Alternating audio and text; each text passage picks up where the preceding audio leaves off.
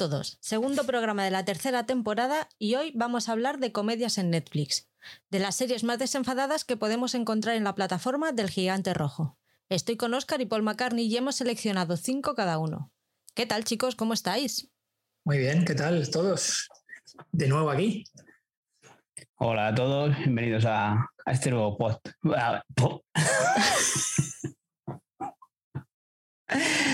Bienvenidos a este nuevo top de primero de, esta tercera temporada. ¿Os estáis haciendo bien a la rutina de volver a grabar todas las semanas? Yo no, pero bueno, es como ir a trabajar los lunes. Cuando llega el fin de semana, pues yo creo que, sí, ya, apetecía eso, juntarnos aquí un ratito y, charlar un poco y ahora pues ya nos vamos organizando mejor y vamos centrándonos en, lo que queremos de un, post, un podcast a la semana y, buscando algo distinto, ¿no? Para, hacerlo más atractivo a, a los escuchantes. Vamos a hablar de comedias, de, de, comedias en Netflix. A mí me hizo mucha gracia ayer Paul, porque me escribió en el grupo por Telegram y dijo, ¿comedias de Netflix o que podamos ver en Netflix? Yo también me hice esa, esa pregunta y pensé que o era de todo lo que hay en Netflix, o sea, de Netflix y que podemos ver en Netflix, o si no, podíamos morir de tristeza en el podcast de hoy, porque no hay comedia buena de Netflix, hay muy pocas. Sí, yo, yo la verdad es que cuando se planteó el tema del programa me hice la misma pregunta y dije, bueno, pues voy a hacer dos listas.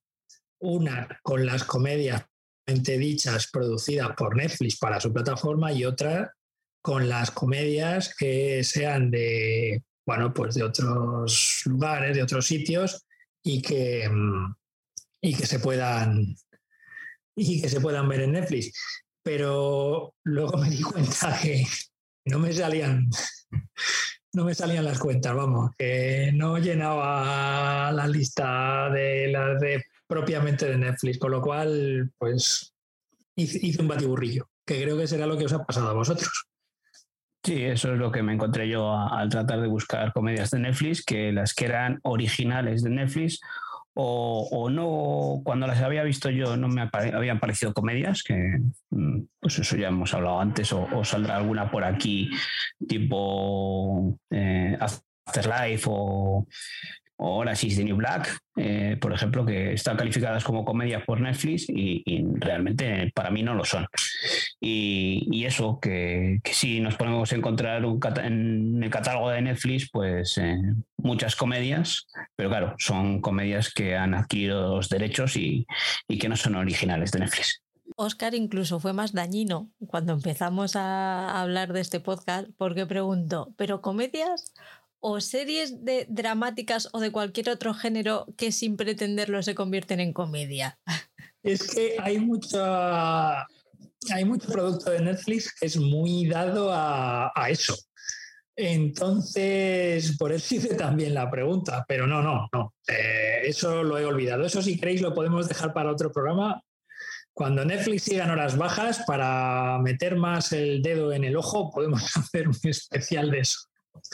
Estaría bien hacer un top de ese tipo, de eh, mm, series que empezaron bien y terminaron como el Rosario y la Aurora. Series involuntariamente cómicas. Eso es. Sí, pero eso, eh, lo que dices tú, que Netflix no, no ha acabado de dar con la tecla esa de una comedia porque nos ha traído sitcoms tipo de los boxes y esas cosas que, que, eran infumables o aquella chica de, del country, ¿no? Así que... Madre mía. Han hecho bien en comprar derechos de, comedias más clásicas y que las podemos ver en el catálogo. Eh, ahora mismo, por ejemplo, Fries no, no está, pero sí que estuvo en su día pero bueno, tenemos series magillas en Netflix que nos metemos mucho con Netflix, pero por sus productos originales que, va sacando últimamente, pero el catálogo que tiene ese fondo de armario es muy extenso de derechos que han comprado de, otras productoras. Sí, sí, además eh, yo creo que, bueno, sí, sí, es lo que dices tú. Eh, nos metemos mucho con Netflix y tal, pero pero que no solamente están los productos originales, sino que hay series y películas que, que también funcionan, ¿no? Y que, no son propiamente de, Netflix. También es verdad que, bueno, el hecho de, antes tenía Friends, pues claro, hay, hay muchos derechos que se les caducan, derechos de emisión y, son de productoras que tienen sus propios canales de streaming. Entonces, en el caso de Friends, pues es lo que ocurrió, ¿no? Eh, Friends además era uno de los productos que más rentabilidad le estaba dando, ¿no? Si no recuerdo mal. Así que nada, pues hay que reinventarse, a ver si es posible que a lo mejor tal vez no hagan tanta producción, pero sí lo que produzcan sea de un poquito más de calidad. Ya no me refiero solo al tema de comedia, sino en general a, cualquier tipo de género, ¿no? Porque me estoy acordando de La monja guerrera, que también es otra serie buena, buena. Una comedia involuntaria de esas, ¿no? ¿Cómo pueden ponerse en contacto con nosotros, Oscar, los escuchantes? Bueno, pues eh, ya saben todos los escuchantes que tenemos varias vías para que se pongan en contacto con nosotros. Tenemos dos cuentas de Instagram, la de Paul McCartney, eh, arroba fiber-series TV. Eh, también tenemos la, la, cuenta de Instagram del programa, del podcast, arroba blog en serie podcast. Tenemos cuenta en Twitter, arroba blog en serie pod, P-O-D. Eh, tenemos grupo de Telegram, eh, t.me barra blog en serie, eh, donde se puede unir cualquiera para poder comentar series y, bueno, pues charlar amigablemente a través de, del Telegram. también tenemos una dirección de correo electrónico blog en serie mail, todo junto, arroba gmail.com. Y por supuesto tenemos el germen de toda esta caterva de cuentas y de podcast y demás, que es el blog www.blogenserie.com, el cual ha sido eh, bueno, pues eh, maquillado, se le ha dado una vuelta de tuerca, em, un diseño nuevo, apasionante y además atrayente. Y va a ser influyente para el resto de em, páginas web de este país, ya lo veréis. Entrad, ¿eh? www.blogenserie.com. Sí, ha, habido, ha sido un cambio de imagen forzoso, porque se me cayó ayer la web. Así, que dije, bueno, pues ya que hay que recuperarla, la cambiamos. Eso no se cuenta, eso no, hace falta contarlo. Sí, sí. Fue un, fue, un shock porque acababa de eh, poner en, en, Instagram que teníamos una página dedicada al evento Tudum, tal, había puesto el enlace y todo, y yo diciendo, ya verás, la gente va a entrar y se va a encontrar con que, con que no puede ver nada. Así que ahí, ahí, estuve todo, la, todo el sábado, desde las 9 de la mañana hasta las 9 de la noche. No, pues merece mucho la pena eso que nos comentó Patri, a ver si podíamos entrar, a ver mm, en la web y tal. Y cuando entré, pues me llegué una grata sorpresa a ver que había cambiado todo el diseño y, que está muy chulo, muy, muy navegable y, todo muy accesible, todos los enlaces a, los programas que, ya hemos grabado y a todas las entradas del blog. Eh, está muy chulo. Yo os animo a que os paséis por allí porque la estética está muy bien y, y lo que decimos que podéis tener un acceso más cómodo a, todas las entradas o, podcasts que, va subiendo Patri a Instagram o al blog. Ahí lo tenéis más a mano. Y además lo importante, el contenido. El contenido es muy bueno, así que mm, el diseño está muy bien, entra por los ojos, pero el contenido es fundamental. Y si el contenido es bueno, os animamos a que entréis y lo consultéis. ¿Qué va a pasar la semana que viene, Paul?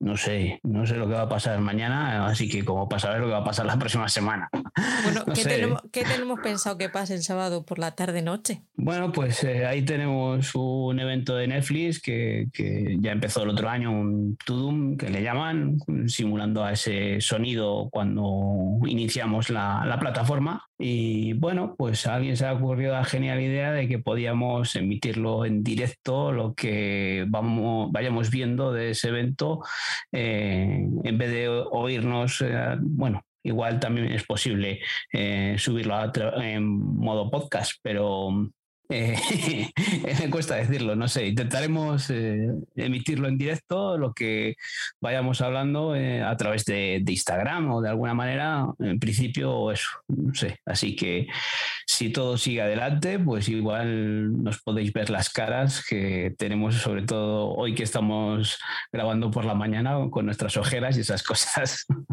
¿Qué ideas tienes, Oscar, de verdad? Eh, nos metes en unos líos de directos de Instagram. Te lo dice aquí el que tiene 40 cuentas de Instagram abiertas, con seudónimos. Pues si todo va bien allí nos veremos, Paul. A las 7 menos algo. Sí, pues no sé, ya solo de pensarlo eh, vendrán sofocos, pero bueno, Mm, habrá que lanzarse a estas nuevas tecnologías y, ver qué es lo que puede salir de allí. ¿Tú piensas que nos vamos a ver mm, los dos la cara? Es como esto, lo que pasa es que con, gente hablándote en directo y haciéndote preguntas.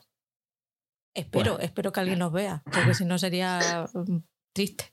Bueno, alguien, alguien se animará a vernos y si no, intentaremos que, se grabe ¿no? en formato podcast y, tendréis ese, ese podcast semanal con todo lo que vayamos comentando de, ese evento. Recordaros que leemos los comentarios que nos escribís en iVoox. Eh, siempre al final de los podcasts quincenales eh, paramos un poquito y leemos los comentarios y comentamos vuestros comentarios también. Como siempre, daros las gracias por apoyarnos. Recordaros que nos tenéis que dar al corazoncito en iVoox y que nos tenéis que poner cinco estrellas tanto en eh, Apple Podcast como en Spotify.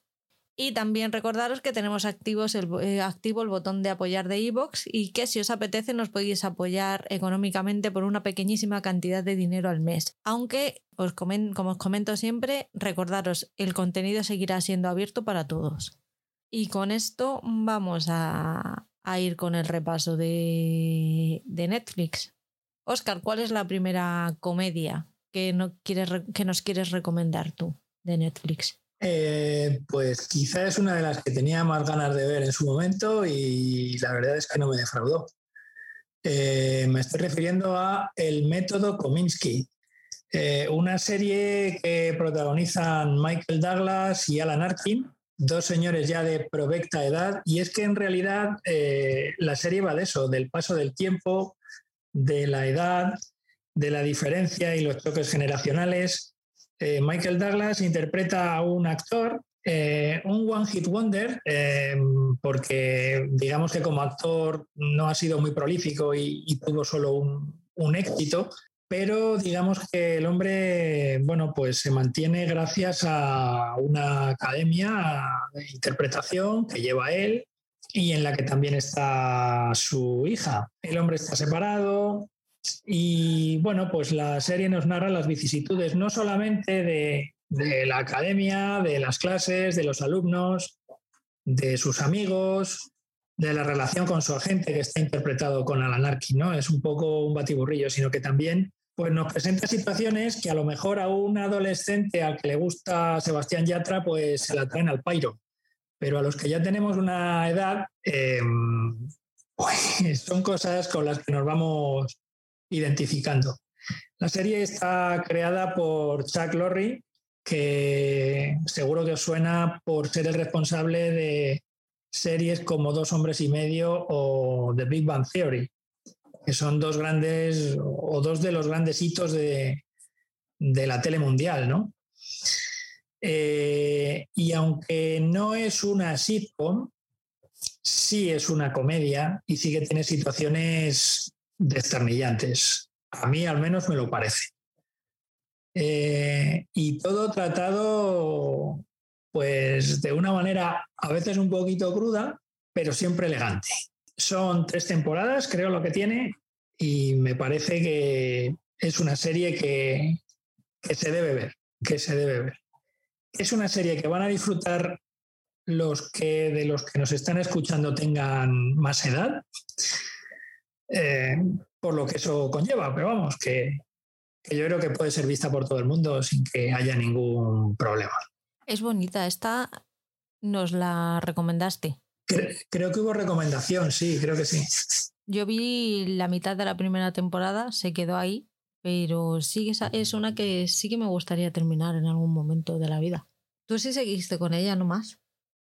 Sí, yo, yo vi toda la primera temporada entera y sí, es una comedia que a mí me gustó.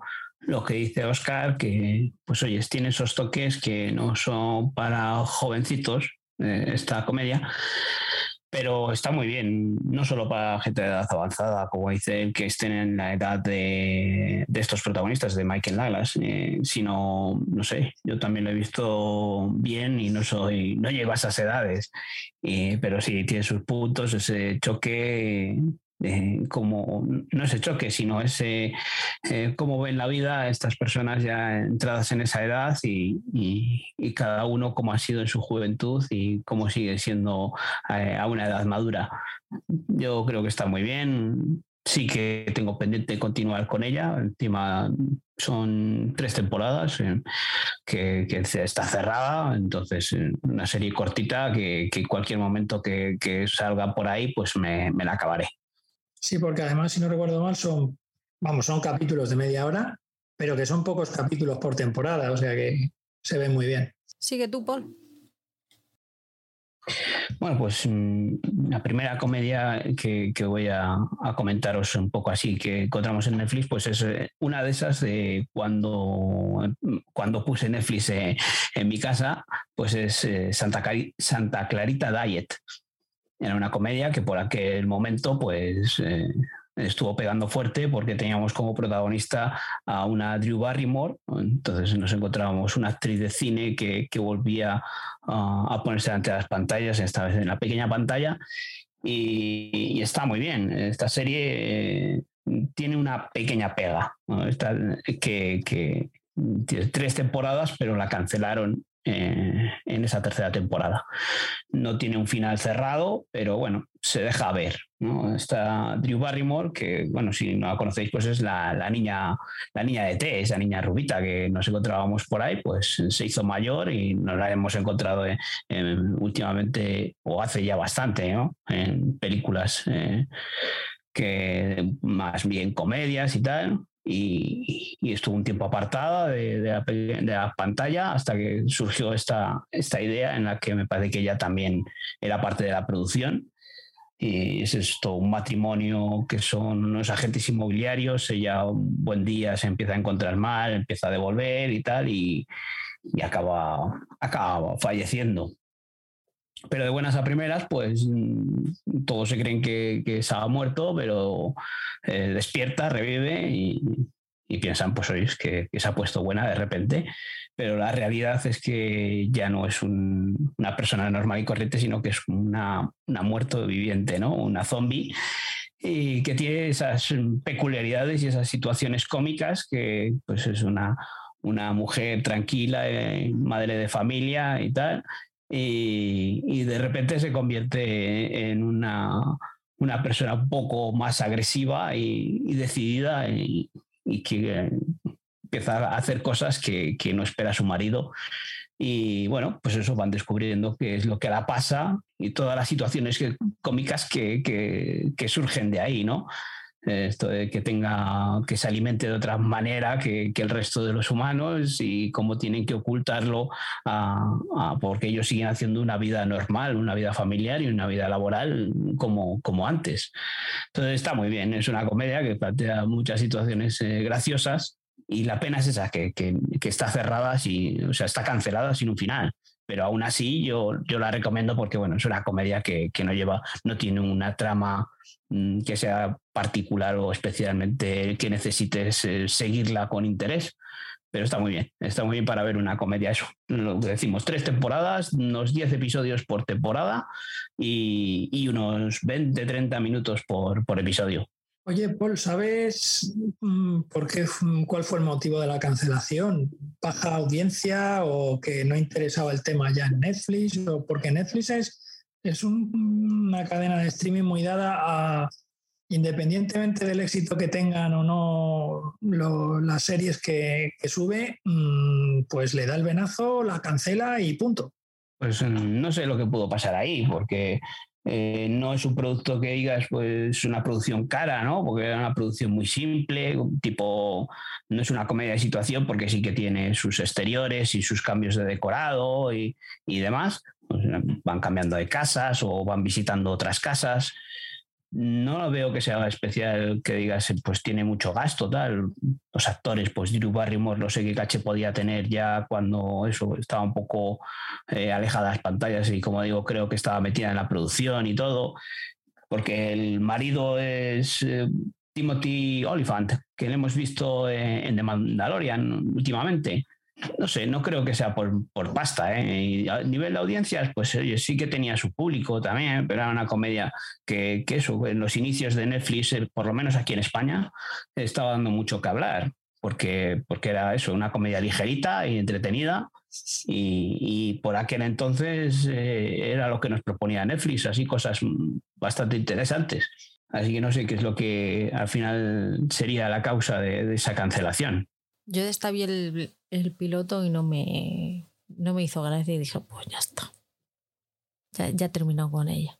ya te digo que es una comedia sin más, no tiene mayores pretensiones, pero, pero de estas comedias que tienes ahí de 20, 30 minutos, que la vas viendo 10 episodios por temporada, tampoco es que sea una brutalidad como nos vamos a encontrar otras situaciones que eran de, series de estas de, televisiones de cable que tenían sus 20 y pico episodios por temporada.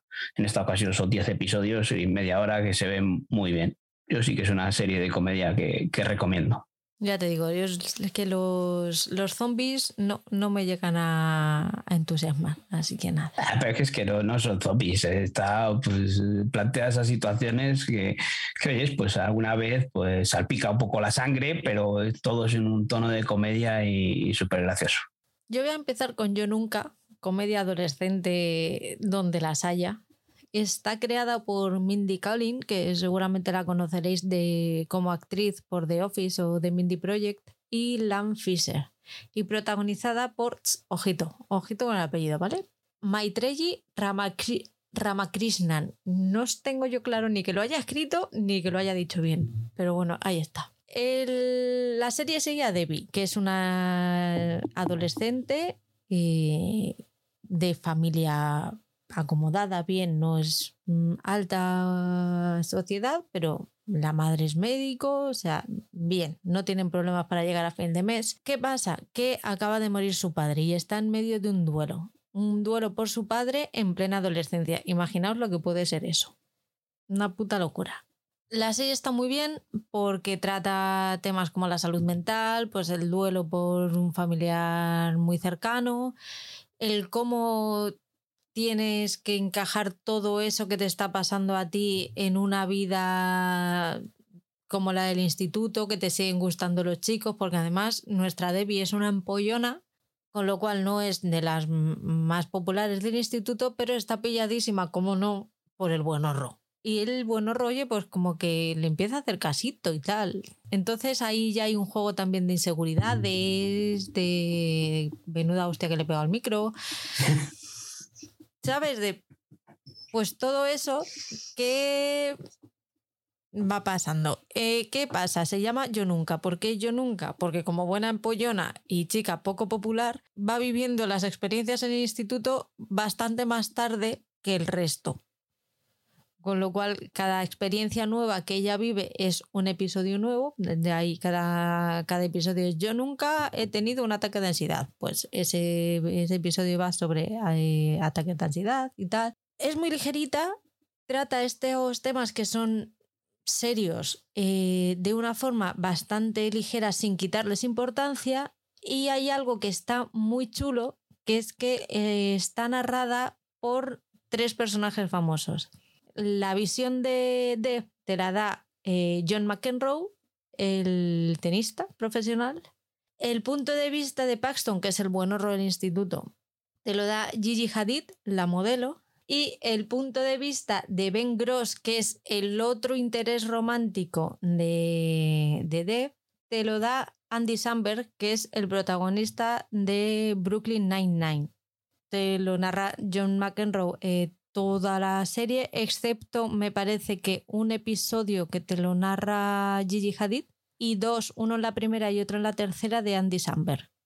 Es un punto de vista interesante y está guay porque se van lanzando además pullas entre los narradores. Está, está guay, es divertida. Como serie de esta para desengrasar después de ver un dramón, está, está bastante chula si te va este tipo de, de comedias. Después de ver un true crime de esos que te gustan a ti, ¿no? No, no, yo los true crime los uso para desengrasar también. Yo creo que sí que he visto algún capítulo de esta serie y lo que sí que me resultó eh, chocante pues fue eso, el, papel del narrador, ¿no? Un narrador muy sardónico en muchas ocasiones, ¿no? Eh, yo creo que tal vez es lo más interesante de la serie, ¿no? Eh, vamos, que no es una mala serie, ni mucho menos, Está, está muy bien hecha y muy bien interpretada y, y bueno, es una serie juvenil. O sea que dentro de lo que son las series adolescentes, está, está muy bien. Vamos, que no es colegio de Grasí, para entendernos. No, para ver después de Por Mandato del Cielo, yo la veo. yo después de Por Mandato del Cielo, yo me vería un, una de asesinatos, algo así. Sigue, Oscar. Me toca. Mi siguiente serie es eh, un producto de Netflix, hecho por y para Netflix, eh, que se titula Afterlife. Em, bueno, yo no diría que es una comedia pura, sino que es más bien una tragicomedia, ¿no?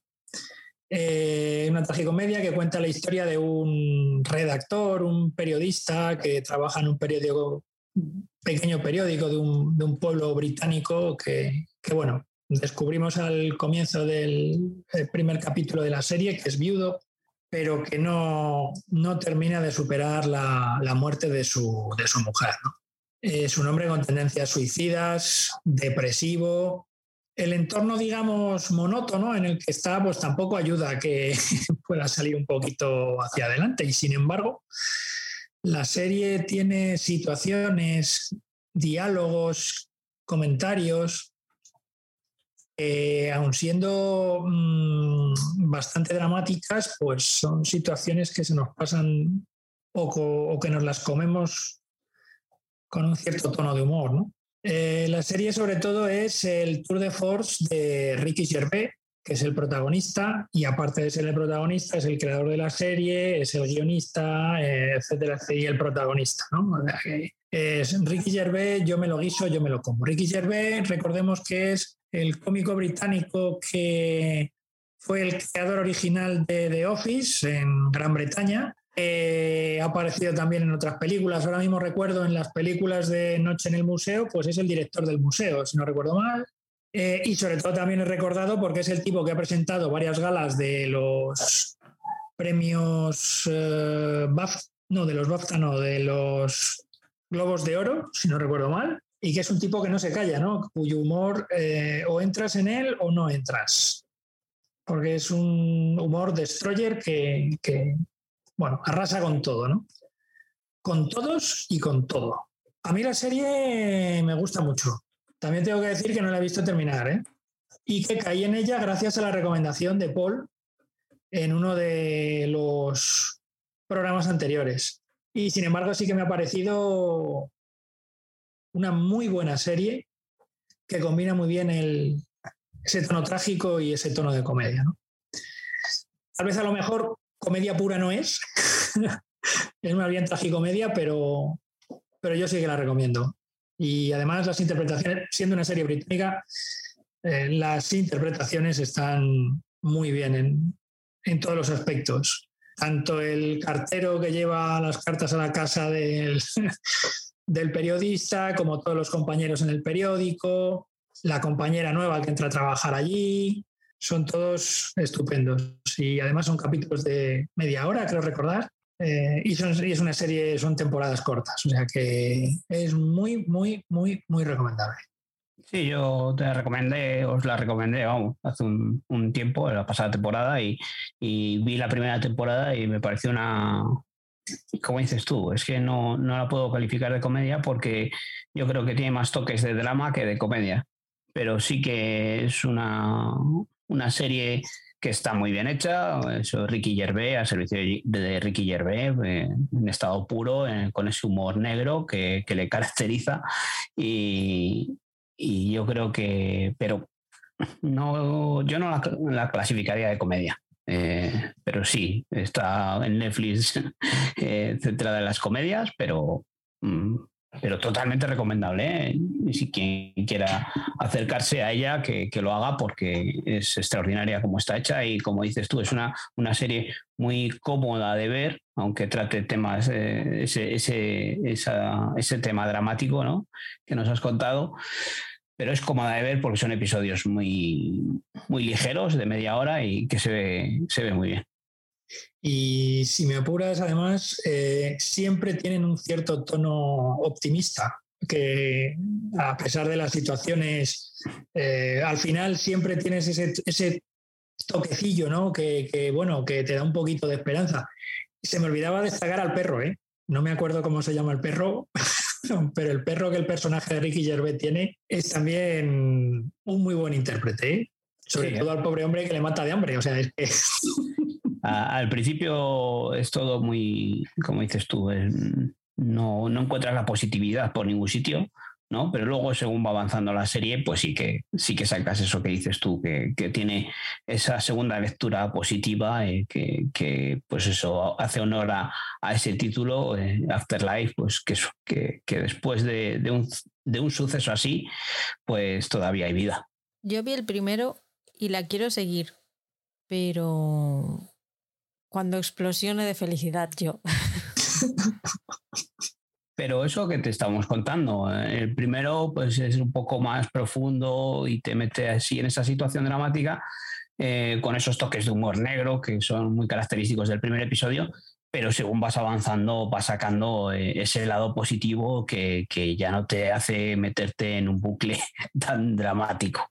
Mira, con cerrar un proceso que he empezado este año y que tiene pinta de que no voy a cerrar nunca, cuando lo cierre, me pongo con ella. Sigue, Paul. Bueno, pues mi siguiente serie que os puedo contar es Brooklyn Nine-Nine. Eh, para mí esta es una comedia, una sitcom estupenda que, que, me hace pasar ratos muy divertidos. Me falta de ver la última temporada que, creo que, se ha puesto o, que Netflix le ha metido hace muy poquito. Entonces, a ver si me pongo con ella porque es una, una comedia en, la que se centra en una comisaría, en la comisaría 99 de, Nueva York, en la que nos encontramos allí pues, pues personajes de, con, diferentes personalidades, eh, desde el protagonista, este Jack Peralta, que está un poco flipado por las películas, eh, las, las películas de acción, las series de acción, eh, en el que su ídolo es John McClane, eh, ese protagonista de Jungla de Cristal, en que todo, todo lo que hace lo, le busca esa referencia. el comisario este mm, negro, fuertote, serio que impone, eh, al final resulta que es un, tipo gay que al final eh, actúa como el padre de familia de, todos ellos. Eh, su personaje latino, su, resabida, su personaje femenino resabido, es que tiene todos los clichés que puede tener una, una comedia de situación, están ahí metidos y, y, a cuál personaje cuál más fantástico. También tenemos ese personaje que, que es el típico, no sé, de poco que, les mete a todos en situaciones absurdas. Eh, entonces, yo creo que es una comedia fantástica. Eh, esta sí que es una comedia pura y dura eh, para pasar un buen rato en el que disfrutamos de estos personajes, cómo van avanzando y cómo van creciendo. Y ya te digo, falta ver la última temporada, que encima es la, la última, ya, ya está finalizada. Esta es una de esas series que no es original de Netflix. La primera la vimos en Movistar con episodios semanales y, ahora está completa en, Netflix. Esta la ve mucho el Grinch. Vamos, creo que ya se ha terminado. Pero estaba. Hay noches que le, que le oigo que se la está viendo otra vez. Digo, madre mía. Es una fantástica comedia, eso que de esas, pues lo que hemos hablado de Friends y estas cosas, que, que las puedes ver una y otra vez y te siguen haciendo gracia. Eh, yo la vi con, mis hijos, aunque sea un poco ya no es tan infantil, pero sí que ellos ya pillan ese cierto humor. Y, está, mi hija está viendo la versión original de nuevo. Y, dice que está muy bien, que, que hay chistes que la versión doblada no hacen la misma gracia que en la versión original. Mm. Y de hecho, las voces en versión original son, son muy curiosas, ¿eh? así que si, si hay gente que le gusta mejor la versión original, la, recomiendo que la vean en versión original. Sí que es una comedia que, que, que te planteas verla doblada porque no, no, puedes encontrar el mismo toque, pero sí que eh, nos encontramos que, que, hay chistes que en las versiones originales eh, hace más gracia o tiene más sentido que cuando las doblan. Pues sí, es una serie que te he escuchado hablar de ella alguna vez y, y sí que son de esas que están en la lista interminable apuntada, a ver si algún día cae. Espero, espero que caiga algún día, porque la verdad es que hablas con entusiasmo de ella. Sí, son ocho temporadas eh, y lo bueno es eso que, hemos hablado antes también, que es una serie finalizada, entonces no es una serie con la que te pones y que no sabes eh, si ya va por la octava temporada, que no sabes que, cuándo va a acabar y que se te pueda ir a once temporadas pero en este caso ya sabemos que, con esta temporada está finalizada y es de esas series que te ves dos, tres episodios seguidos y no te saturan, porque tratan, pues cada episodio trata un tema, aunque tengan luego una trama global en las relaciones personales entre ellos, cómo van creciendo, cómo se van desarrollando entre ellos. Eh, los personajes son auténticos. Y antes hablábamos de con The Community, que, tenía personajes eh, a cual más peculiar. Eh, aquí tenemos estos que también son la bomba. Pues voy con Superstore, que de personajes cucús algo saben. Superstore es una sitcom mm, de las de toda la vida, de media horita de duración, que está creada por Justin Spitzer y tiene seis temporadas, finalizó hace dos o tres años aproximadamente y está protagonizada por América Ferrara, la, de, la protagonista de Ugly Betty, y Ben Feldman, que ahora mismo no se me ocurre así ninguna. Divina de la Muerte, salió un Divina de la Muerte también, Ben Feldman. Te cuenta la historia de un grupo de empleados de una gran superficie en su día a día, ¿vale? Es un día a día en, en la vida de unos empleados de una, de una gran superficie eh, sus vidas, pues eso, de gente que no llega a final de mes porque trabaja mucho y cobra poco. Eh, su relación con los jefes, con el jefe de la tienda, que está casi peor que, que los empleados, con los jefazos que van viniendo de visita de vez en cuando y que te mm, vuelven la vida del revés. Algo me suena a mí de eso. Y está muy bien porque habla mucho también sobre derechos laborales, sobre tramas sociales, eh, sale mucho el tema de los sindicatos, eh, hay un embarazo por ahí, bueno, hay varios embarazos, pero hay un embarazo en el que se trata mucho la baja, que no tienen baja laboral, o sea, es echar al niño, eh, ponte buena que la semana que viene estás trabajando otra vez porque, porque no existe la baja que, tenemos aquí. Tiene algo que es muy chulo, que, que para separar tramas hay veces que te ponen una escena cortita de 4, 5, 6 segundos de un de, del hipermercado que no tienen absolutamente nada que ver con lo que ha pasado en el este, pero a lo mejor es un niño que está mirando una estantería y se le cae un, un paquete de conflex y se rompe ya te ayuda a desconectar y vas y, sigues a la, siguiente, a la siguiente trama. Es divertida, es eh, simpática. Tiene también tu personaje discapacitado, el, latino, eh, las señores mayores que como no tienen jubilación tienen que trabajar casi hasta, hasta, la hasta que mueren porque tienen que seguir trabajando para poder subsistir. Es una comedia muy social y que te hace pasar muy buenos momentos porque tiene un humor muy fino. A mí me, a mí me ha gustado mucho esta, esta serie. Pues no, no, la, no la conocía, vamos, no, no había oído. De todas formas, ahora que estabas comentando eso, no sé si es, es original de Estados Unidos o puede que tenga una versión británica también anterior. Es que a mí me suena que hay una serie británica también de unos empleados de supermercado, pero que a lo mejor estoy confundiendo y no tiene nada que ver una serie con otra. No, no, tiene versión británica. es una versión de la británica, ahora mismo no me acuerdo cómo se llama la británica. Yo es una serie que, la tengo ahí en, el punto de mira, eh, que cuando pueda la voy a ver y creo que, eso, de esas series que de vez en cuando nos ponemos así con la familia para ver las, pues estas comedias que ves en 20 minutos y sí, sí, es una vez que acabe lo que he estado hablando antes de Brooklyn Nine-Nine, eh, es la siguiente que está en la lista, desde luego. Oye, mi pregunta es, ¿no la podrían haber traducido, haberla dejado como supermercado?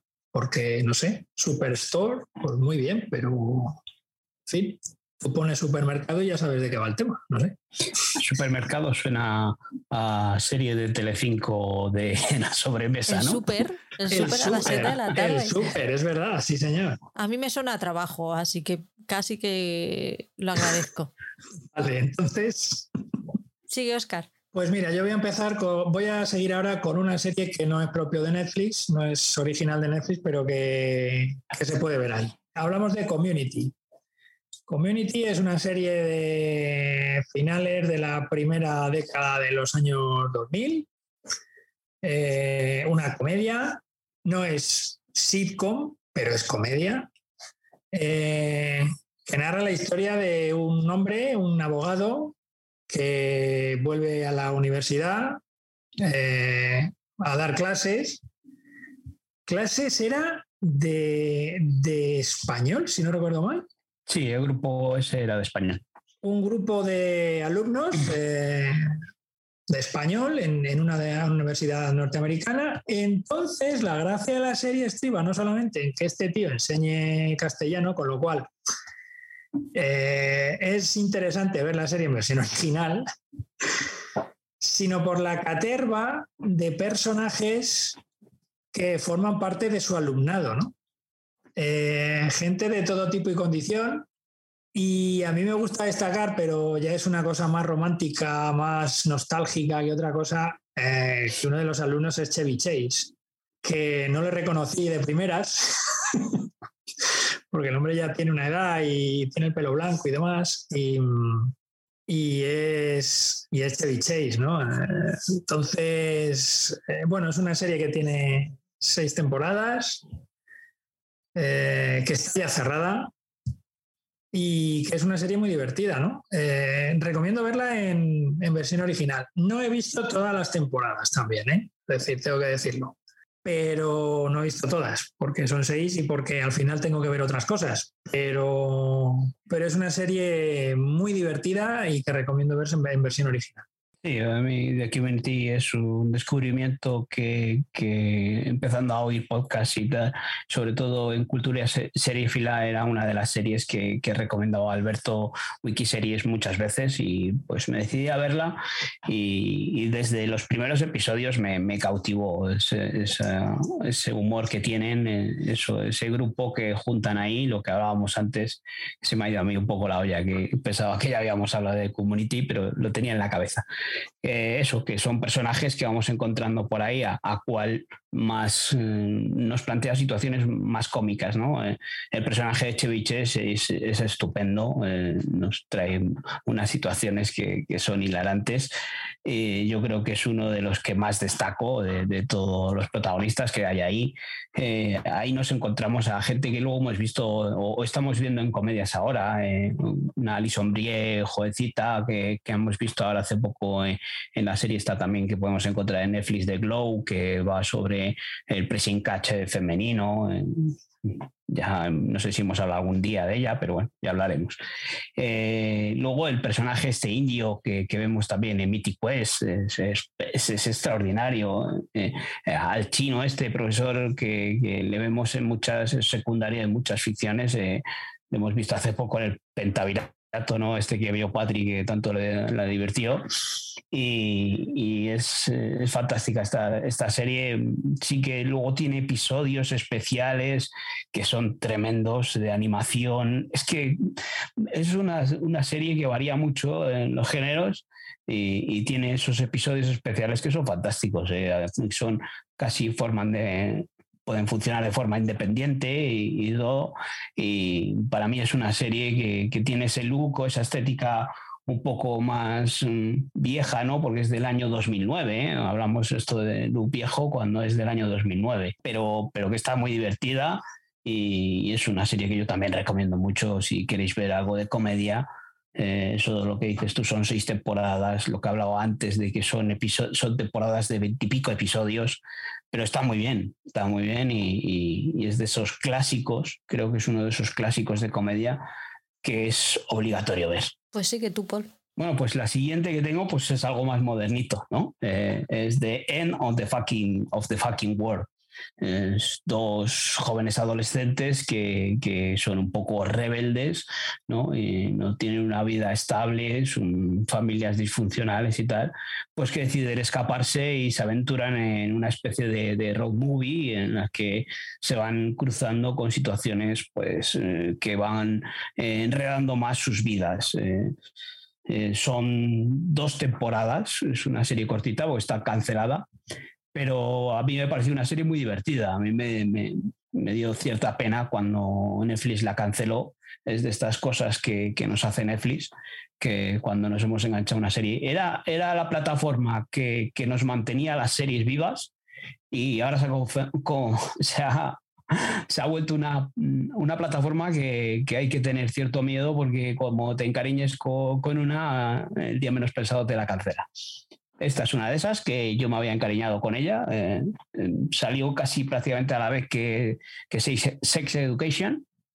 Me parece que están a, un mismo nivel de comedia, un poco de comedia más negra o tal, pero muy divertida. Son dos, dos temporadas, como digo. Eh, así que son, no sé si eran, no recuerdo bien ahora los episodios que son, pero yo es una serie que recomiendo si queréis ver algo ligerito, eh, dos adolescentes complicándose la vida. No son dos adolescentes de estos repelentes, no.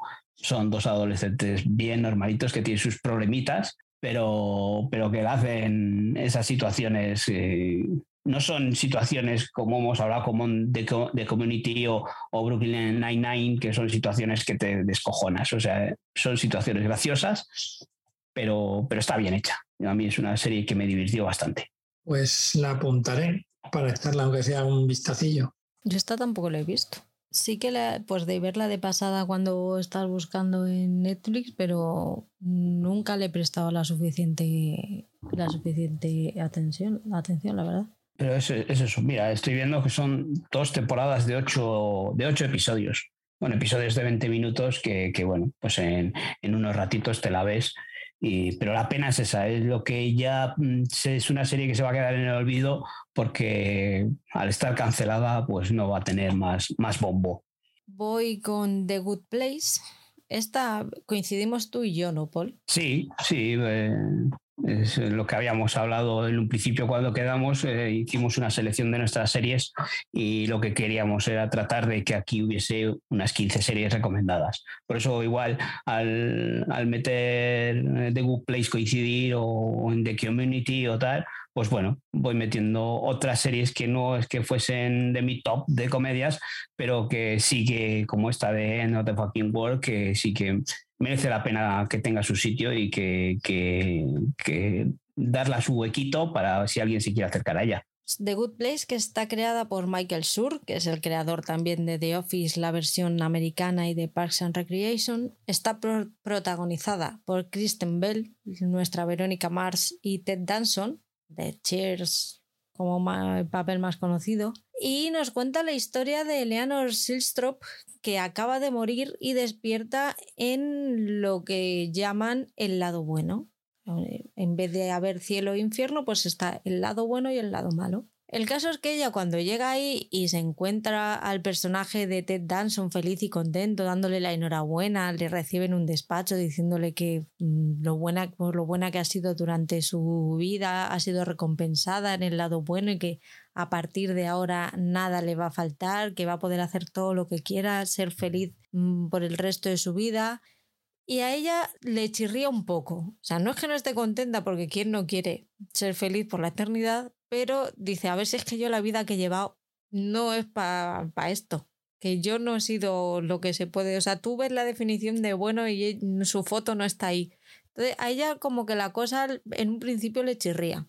Claro, ya le sacan de, del despacho y empieza a ver lo que es realmente el lado bueno y se empieza a oler la tostada de que eso es el lado bueno, pues porque los demás lo dicen, pero que no. Tenemos que empezar porque es un mundo que está eh, lleno, literalmente lleno de tiendas de yogur helado.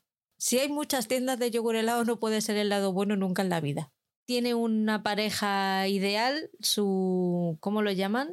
Su pareja. Mm, su media naranja, por así decirlo, su... que no tienen absolutamente nada que ver en un principio. Su casa soñada está llena de cuadros de payasos que ella odia, con lo cual, pues, todo eso son señales que, oye, quieras que no, algo le dice que las cosas no, no son lo que parecen. Y a raíz de ahí, pues claro, ya arranca una, la trama de la serie que dura tres episodios, ya está finalizada, también terminó hace dos o tres años. Y me gusta mucho porque la comedia se basa en los principios de la, filosofía perdón, para estudiar el bien y el mal. En cada episodio se lanza una premisa y eh, se trabaja a lo largo de los 25, 30 minutos, 20-25 minutos que dura. Son temporadas muy regulares. La segunda es un poco de bajoncillo. Pero aún así es un happy place total y yo hay veces que vuelvo a ella porque me, me gusta, me hace sentir bien y me caen bien. Así que como son parte de mi familia, pues de vez en cuando voy a visitar a mis familiares lejanos que viven en el lado bueno para que me vuelvan a contar su historia. Si no lo habéis visto, no sé qué estáis haciendo que no corréis. Porque hay otras 300 en la parte de arriba de la lista. Eh, ¿Ves? Puede ser una razón de peso. Venga, te la compro. Yo sí que la he visto y es una serie muy divertida. Como dices, antes habíamos coincidido que yo también la había puesto en este top de series de comedia de Netflix. Eh, es muy divertida y también corroboro lo que tú dices de que esa segunda temporada da un poco de bajón porque trata, pierde ese tono de comedia se desvía más a ese toque filosófico que, nos dices.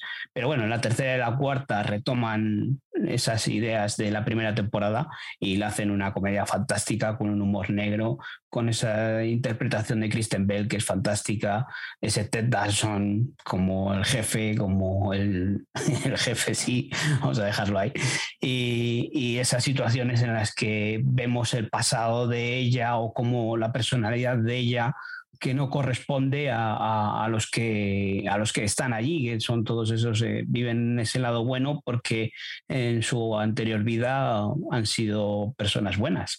Esta otra ha tenido sus maldades por ahí y vemos que, pues, que poco a poco va avanzando ¿no? en esas relaciones que va encontrándose con esa media naranja que tú dices que, que en la que no cuadran y bueno, pues al final pues va cuadrando con todo el mundo o todo el mundo se va haciendo a ella o incluso los que son buenos se van volviendo más malos haciendo maldades. Eh, esta es muy divertida. Yo sí la recomiendo. Encima, lo que decimos, eh, que es una serie finalizada, encima, que, te puedes poner con ella con 20-25 minutos y, encima con, buena calidad de buenas interpretaciones. Merece mucho la pena acercarse a este The Good Place. Oscar. Pues yo voy a continuar con otra serie que no es original de Netflix, pero que se puede ver en esta plataforma y es un clásico de la comedia americana de todos los tiempos. Em, Steinfeld es una serie de una calidad estratosférica. Eh, Steinfeld es una sitcom pura y dura protagonizada además por un monologuista norteamericano, Jerry Seinfeld, acompañada además de otros tres personajes, cada uno con sus neuras y sus problemas, ¿no? Los interpretados por Jason Alexander, Michael Richards y Julia Louis Dreyfus. Eh, es una serie muy urbanita, es una serie eh, que plantea sus tramas al principio y que siempre acaba con un monólogo de Seinfeld sobre, digamos, el tema del que ha versado el capítulo. ¿no? Y es, ya digo, pues una de las sitcom claves de la televisión en abierto norteamericana de los 90, porque yo creo que tuvo nueve, diez temporadas, creo que fueron. Empezó en el año 89 y no se terminó en el 90 y mucho, o sea que se tiró muchísimos años. Eh, le convirtió a Jerry Seinfeld en uno de los artistas mejor pagados de la televisión Y con razón, porque además la, la serie tenía audiencias millonarias. También entiendo una cosa, no es una serie para todos los públicos. Igual que yo no me siento identificado con ciertas series eh, cuyos protagonistas son de alta alcurnia o de clase alta, muy alta, y estoy pensando en el puteo del último programa, del último programa en la, serie de Neil Patrick Harris, que luego he visto quiénes eran los creadores y entonces lo he entendido todo. Eh, pero eso ya lo veremos en el próximo quincenal. Eh, pues yo entiendo que haya gente que este tipo de series más urbanitas y menos pegadas a la realidad social, entre comillas, ¿no? O que sean menos sociales, entre comillas, eh, pues no les guste. Pero yo es que es una debilidad que, tengo. Mm, y como yo, pues muchísima gente también, que, a, la que le gusta esta, esta serie, ¿no? Cada personaje tiene sus peculiaridades y bueno, aparte luego hay actores invitados. Quiero recordar que, aparecía en esta serie también el padre de, de Ben Stiller, Jerry Stiller, era uno de los personajes. No sé si era el que hacía de padre de, Jerry, del personaje de Jerry Seinfeld. Ahora mismo no, la tengo, no lo tengo muy, eh, muy, muy fresco, ¿no? Pero, pero es una serie que recomendaría. Capítulos de 20, 20 y pocos minutos. Eh, ligeritos y sobre todo con alguno, o sea, el personaje de Michael Richards mm, es tremendo, porque es verla aparecer en, pantalla y entrarte nervioso. O sea, es el, es el personaje nervioso de, la telecomedia. Es entrar y te entran los, los, siete males, porque es un hombre nervioso, un personaje nervioso que se mueve para un lado, para el otro, que, que está y además con unas ocurrencias de bombero retirado. O sea, hay capítulos grandiosos con, este personaje. Es más, no sé si recordáis la serie de dibujos Los Pequeñecos, de hace miles de años también. Creo que han hecho una versión, hay una versión nueva que se puede ver con, con, hecha con dibujos de infografía, pero la que digo yo es una que vimos en nuestra infancia, que estaban los sábados por la tarde a las tres y media, de dibujos animados normales y corrientes. Y eran los personajes principales de los teleñecos, pero que estaban en una especie de guardería y allí vivían sus aventuras. Y yo recuerdo uno de los momentos que salieron, eh, creo que fue ahí. No, me estoy equivocando. Perdón. Es en el show de los teleñecos, en una de las temporadas no de las que ahora mismo que se pueden ver en Disney más, sino en una de las temporadas posteriores que dio Canal Plus en su momento, hay un sketch en el que los teleñecos se visten o salen como si fuesen personajes de, de Seinfeld, pero en la guardería. Y es tremendo. O sea, hasta tal punto ha llegado mm, esta serie. A lo mejor se ha quedado un poquito desfasada por eso, ¿no? Porque tampoco se se le ha dado esa continuidad, pero creo que todavía sigue teniendo vigencia y que hay capítulos que son tremendos, porque los personajes son tremendos. Y mientras los personajes estén definidos de esa forma, eh, la serie funciona. A mí es una serie que me gusta mucho. No sé si vosotros habéis tenido ocasión de, ver algún capítulo y no sé si, si, alguna vez eh, veréis alguno de ellos. Yo es una serie de esas que siempre está ahí, siempre es un clásico de esos de que, están ahí un poco en un lado, que oigo a mucha gente hablar de ella, pero no sé, tienen algo que no me anima a acercarme. No sé qué, no sé si es lo que hablaba antes, que, que puede que sea ya pasada en el tiempo y me dé más pereza ponerme con ella. Y o, no sé, no me acaba de, atraer mucho eh, el tema o la trama y de momento la tengo ahí apartada. Sí que la he oído muchas veces y me la han recomendado muchas veces, pero bueno, lo que hemos hablado, que comentabas antes, ahí se cruzan bastantes cosas por el medio que, que hacen que, que no me acabe de llamar tanto la atención. Yo esta la empecé cuando la subieron, porque tenía ganas de que la subieran y vi cuatro episodios y no la seguí, porque no me, no me enganchó. No, no conecté con el humor. Sí que reconozco que está bien, que tratan temas que están interesantes, pero no conecté con ella. Paul. Bueno, pues mi siguiente comedia de, Netflix pues, eh, es Día a Día. Día a día o One Day at a Time, eh, un día a la vez, como la queráis llamar, eh, porque de todas formas la, podéis encontrar o os puede sonar. Es una serie que es un remake de una comedia de, CBS que, que lanzó Netflix eh, en principio fue una temporada o dos temporadas, me parece que fue. La cancelaron de forma inesperada por, lo que hablábamos antes. Tenía un montón de seguidores y eso hizo mucho ruido eh, en las redes y acabaron rescatándola. Y bueno, pues la, dieron cuatro, cuatro temporadas y de momento está ahí. Es una, una, familia cubana que vive en Estados Unidos, donde eh, ella es una ex soldado del ejército y que se ha quedado viuda eh, convive pues, con sus dos, hijos adolescentes, eh, su madre cubana, de, las cubanas de toda la vida, eh, protagonizada por Rita Moreno, que, es un, clásico del cine, ¿no?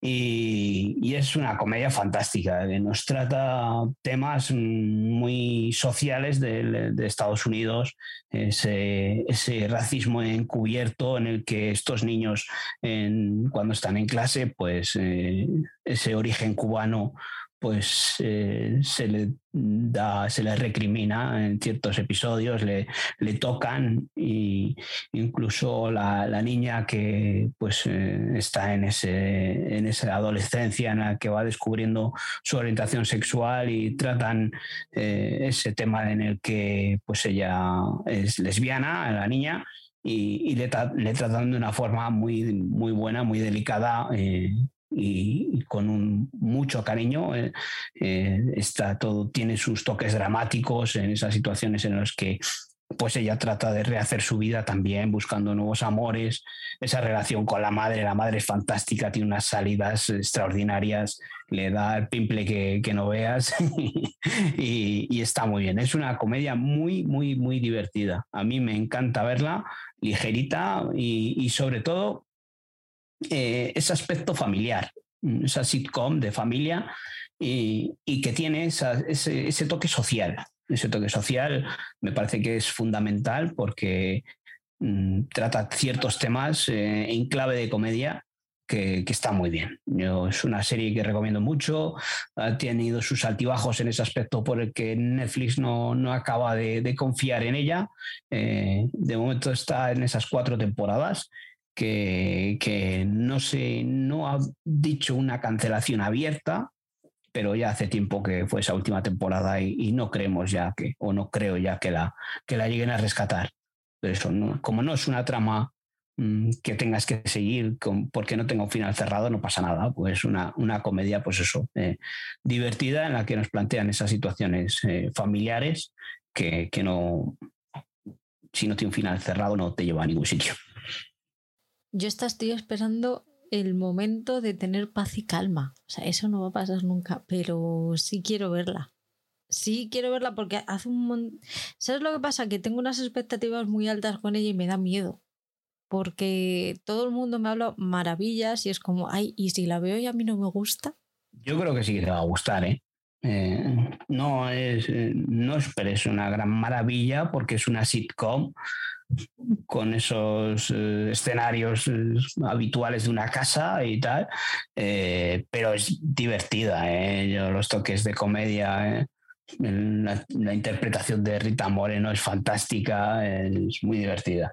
Y, ella también, ella, mm, la protagonista, no, me acuerdo ahora muy bien cómo se llama, mm, no es alguien conocido. Justina Machado, pero que no sé, tiene una interpretación gestual igual demasiado exagerada, ¿no? Pero, pero es graciosa. Para una sitcom a mí me resulta muy graciosa. Eh, pues tiene el típico vecino que se mete en casa, que, entra y sale eh, cuando le da la gana, es el casero también, ¿no? Se puede entender, ¿no? Pero, pero tienen esa relación de complicidad que, que es, es, muy buena. A mí me gusta mucho, no es esperar una magnífica serie, pero es una sitcom que merece mucho la pena ver. Por eso, porque lo trata todo con una dulzura, la interpretación de ella es fantástica, a mí me encanta por eso, porque lo trata todo con, una simplicidad eh, que, que, esa situación, cómo resuelve esas situaciones familiares de una madre eh, soltera, una madre viuda. Y, para mí es un, un, sitio muy entrañable, como dices tú muchas veces, que son esa, ese hogar feliz que, que, te encuentras ahí y encima con esa crítica social. Fantástica, otra de las series, otra comedia que, que recomiendo encarecidamente. Oye, Paul, ¿y esta serie cómo la recomiendas ver? ¿Doblada o en versión original? Pues eh, mm, yo la he visto doblada, pero tiene esa mezcla. Eh, sí que en ocasiones me la he puesto en versión original para comprobar eso. Muchas veces lo, os lo he comentado ya, que hay muchas veces pues, que me apetece ver por lo menos un trocito de, esas voces como, como es. Entonces, al al, al ser latinos, eh, ellos eh, sí que hay muchas veces que hablan en español. Eh, ellos les ponen el acento mmm, cubano o tal, pero en la versión original hablan en español. Entonces, eh, sí que es una serie que, seguro que en versión original gana. Eh, pero yo la he visto doblada, lo que os decía antes. Es una sitcom que muchas veces te las pones para pasar el rato. Entonces, eh, si, si tienes que estar leyendo, pues ya no, ya no es, ya tienes que mantener una concentración mayor pero si a la gente esta que le gustan las versiones originales y que tiene un conocimiento del inglés más fluido que yo, pues es muy recomendable eh, verla en versión original. Voy con Paquita, Paquita Salas. Eh, la serie los Javis, protagonizada por Bryce F., que se estrenó en un principio en Fluxer, esa plataforma de A3 Media que no sé si sigue todavía o no, ya desapareció. Me parece que desapareció, pero no, no estoy segura. Yo creo que con la llegada a 3 Players Premium quedó ahí como un canal eh, aparte dentro de A3 Player Premium, pero creo que ya luego todo lo que se ha hecho ha ido ahí a 3 Player Premium sin hacer distinciones de, de Fluxero o lo que sea. Tiene tres temporadas y hay una cuarta en el aire. No dijeron que estaban dispuestos los Javis a hacer una cuarta, pero tienen muchos proyectos y están ahora metidos en muchos charcos, así que no parece que de ser vaya a ser pronto. Y nos cuenta la historia de, de, Paquita, que es una representante de actores que está en horas bajas. Empieza la serie con el abandono de su actriz más conocida y ella junto con su secretaria y, un familiar, el chico de los recados me parece que es, pues tienen que eh, buscarse la vida y buscar nuevos representados y dar a conocer a los que ya tiene, que son bastante menos conocidos y bastante mediocres, para poder subsistir en ese mundo de tiburones todo desde el punto de vista de, de, los Javis, en los que nos regalan episodios tan grandes como pueden ser el de la casa de Bernarda Alba. Esa, mm, esa casa de Bernarda Alba en el siglo XXI o la trama de la actriz Anna Allen, que le cambiaron el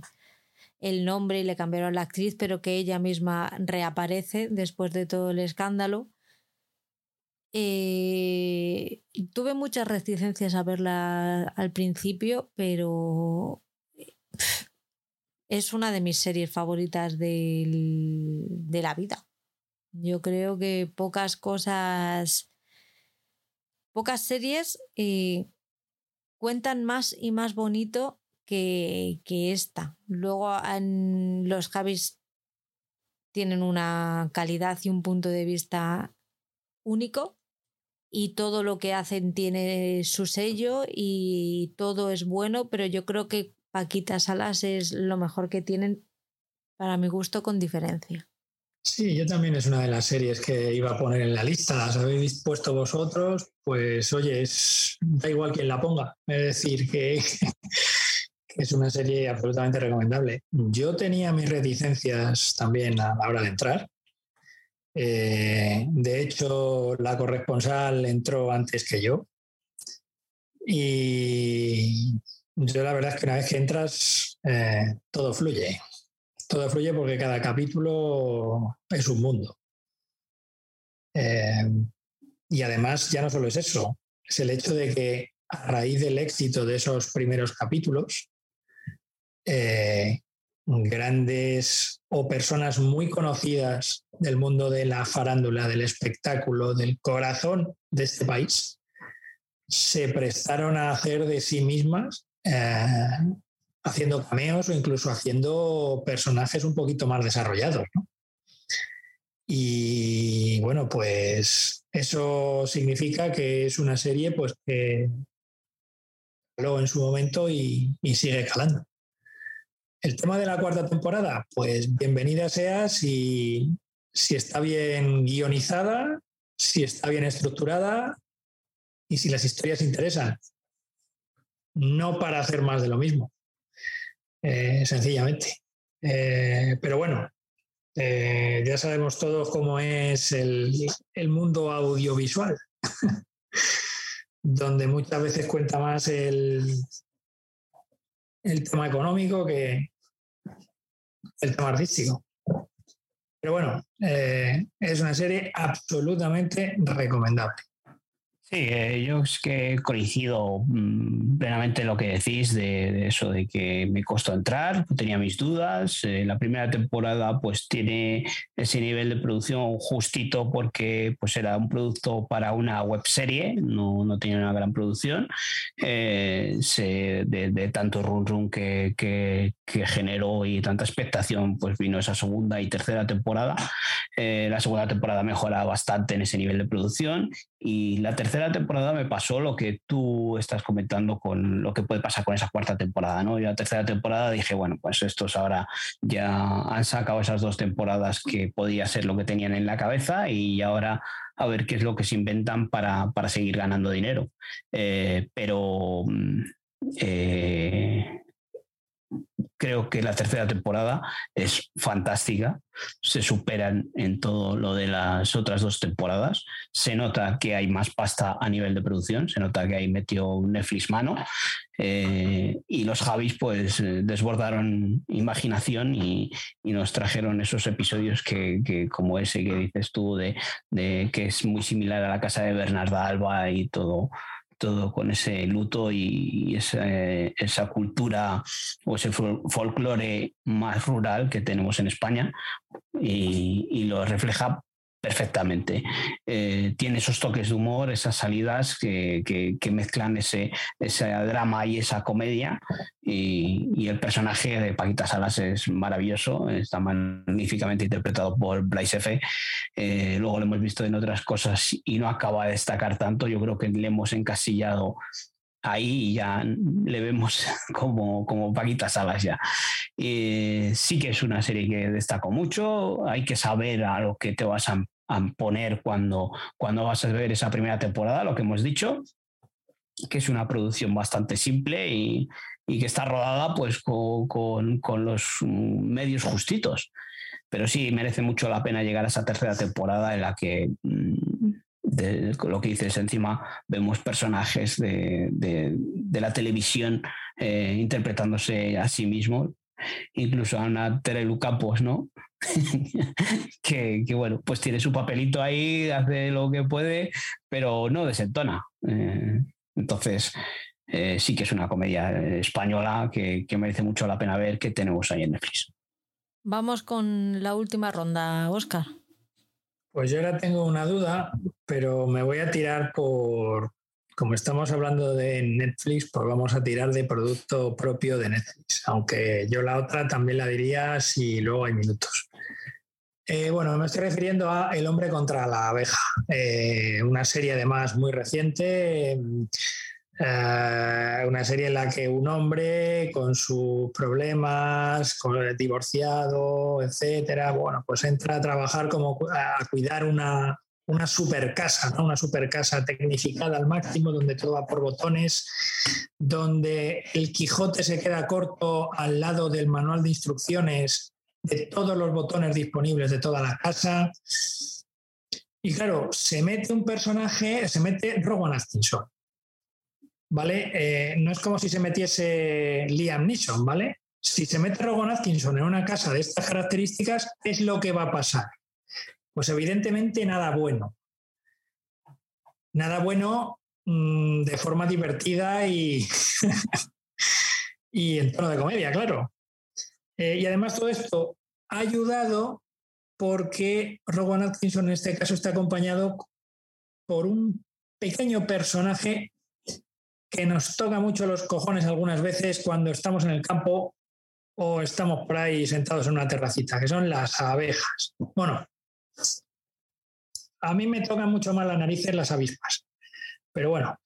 Eh, entonces, la lucha entre la abeja y el hombre dentro de esta casa ultra tecnificada da a situaciones hilarantes, que evidentemente hacen recordar al personaje creado por Rowan Atkinson hace años, Mr. Bean, esas situaciones cómicas en las que no hay palabras, es todo gestual, es todo mímica, es todo movimiento, donde es humor sin palabras y donde van pasando cosas.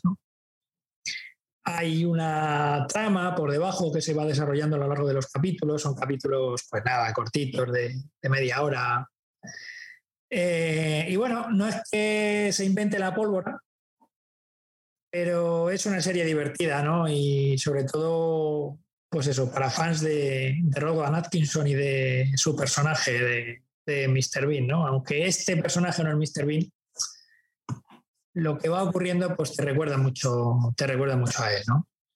Y además ya digo que es una serie que se, se ve muy fácilmente y, y sí que es cierto que hay situaciones muy divertidas que las estás viendo que dices, madre mía, madre mía, madre mía, madre mía.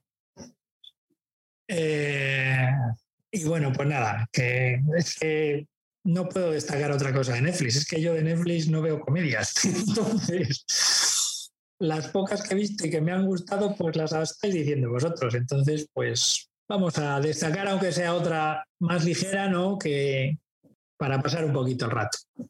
¿Tú no has visto nada del hombre contra la abeja? No la he visto, pero es una que me voy a poner más pronto que tarde porque son episodios encima muy cortitos, no, son, no llegan ni a 10 minutos, ¿no? O algo así.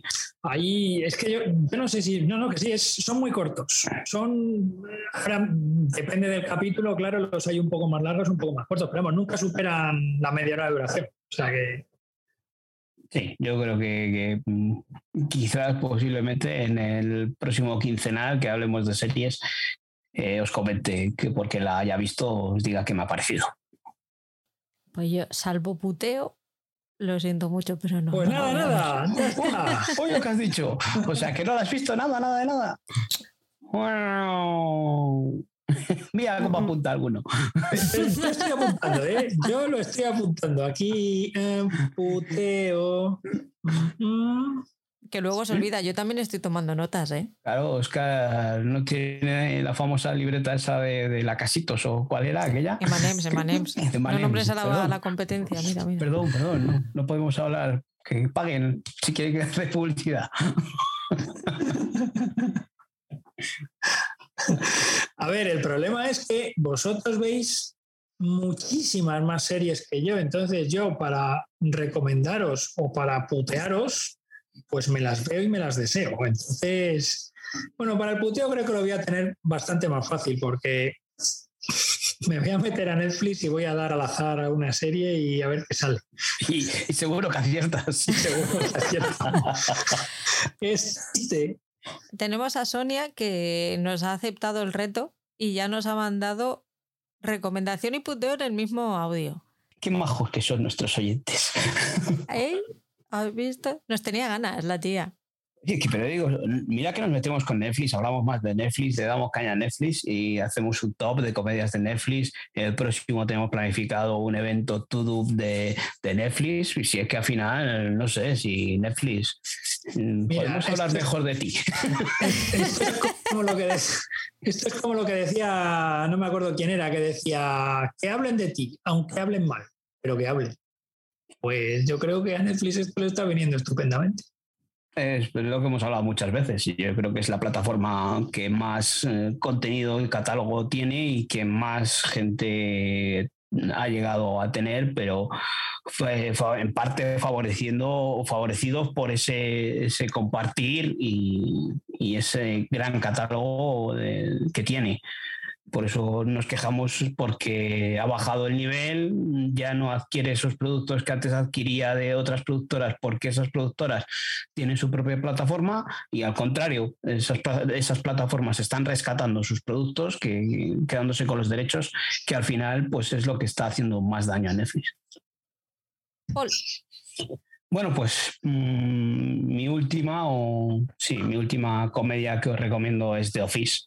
The Office es un clasicazo. Eh, yo la llevo viendo bastante tiempo porque me la voy dosificando y la voy viendo en mis ratos porque aunque sea una comedia, una sitcom, eh, me gusta verla con tranquilidad.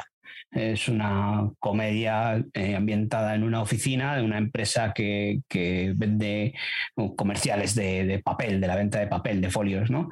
Y, está muy bien, es divertidísima, lo que hemos hablado otras veces, nos encontramos personajes y con diferentes personalidades, es uh, protagonizada por Steve Carell, que le hemos visto hace poco pues, en The Morning Show, y, le hemos visto en cine, en películas como El Superagente 86, en este caso, pues eso, eh, esta versión americana, yo vengo, vengo a hablar de la versión americana, que es la que he visto, porque tiene su versión inglesa, que fue anterior, protagonizada por Ricky Gervais, eh, del que hemos hablado antes de Afterlife.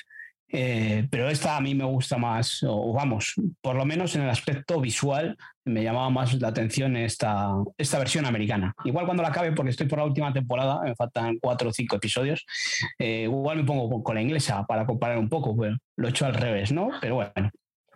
Por eso vemos a este Steve Carell, que es el jefe eh, de, esta oficina eh, y les plantea unas situaciones totalmente surrealistas, con unas situaciones que, son tronchantes. Yo me parto mucho con, lo que les plantea, sobre todo en las primeras temporadas. Luego Steve Carell abandonó la serie o dejó de estar en la serie. Y, su puesto lo ocupó un Jace Spader, que le hemos visto o le vemos últimamente en The Blacklist, ¿no?